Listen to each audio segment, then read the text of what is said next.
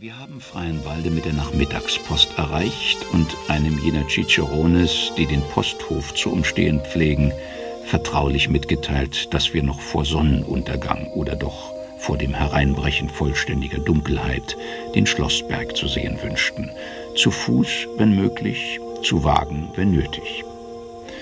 Da in den Cicerones von Freienwalde gemeinhin mehrere Ämter kumulieren, mindestens aber die Metiers des Führers und Fuhrmanns zusammentreffen, so ist die Antwort selbstverständlich und nach einer halben Stunde rollt ein Einspänner vor, der nicht voll bis in die Zeit der Uchtenhagens zurückreicht, aber doch beinahe. Der Hintersitz ist leer, auf dem Vordersitz befindet sich der Führer selbst, nunmehr als Kutscher, und knipst mit der Peitsche, um sich in seinem neuen Amte zu beglaubigen.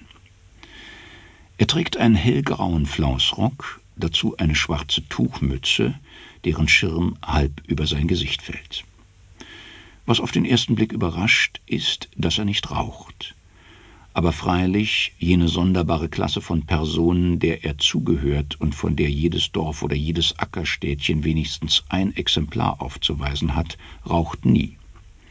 Es sind dies die Träger der Volkspoesie, die Sagenhüter, die Märchenerzähler des Nordens. Sie sind gut geartet, redselig und schweigsam zugleich, lieben die Scholle, darauf sie geboren, haben einen Anflug von Kränklichkeit und wandern, halb bewundert und halb belächelt oder wegen ihrer Verträglichkeit wohl gelitten, wie Fremdlinge zwischen ihrer derberen Umgebung.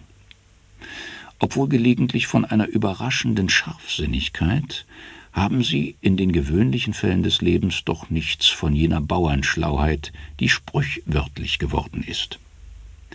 Das Feld ihres Geistes ist von der Fantasie überwuchert, und so gleichen sie jenem Acker, der zu schwach ist, um ernste und solide Frucht zu tragen, aber dem schönen Unkraut Platz gönnend, desto üppiger in roten und blauen Blumen steht. So auch unser Führer und Fuhrmann. Über den Platz, den wir einzunehmen haben, sind wir nicht lange im Zweifel. Natürlich überlassen wir den in Riemen hängenden Fond seinem Schicksal und setzen uns auf das Vorderbrett unmittelbar neben den Flausrock, nicht gewillt, eine zweifelhafte Bequemlichkeit auf Kosten besserer Unterhaltung zu erkaufen. Denn es unterhält sich schlecht auf den Rücken anderer Leute los.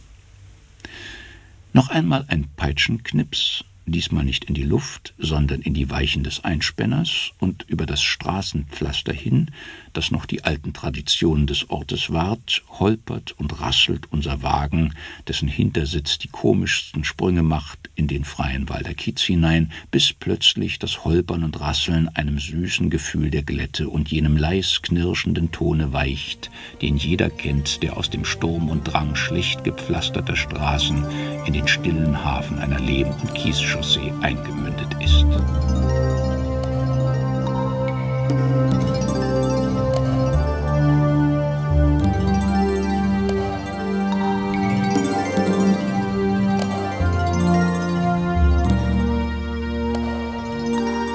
Der Abend ist schön und Duft und Nebel steigen aus den Wiesengründen auf. Der Wald zur Linken steht, wie es im Lieder heißt, schwarz und schweigend, und nur vor uns, nach Nordwesten zu, glüht noch der Abendhimmel in wunderbaren Farbenspielen durch die Nebelschleier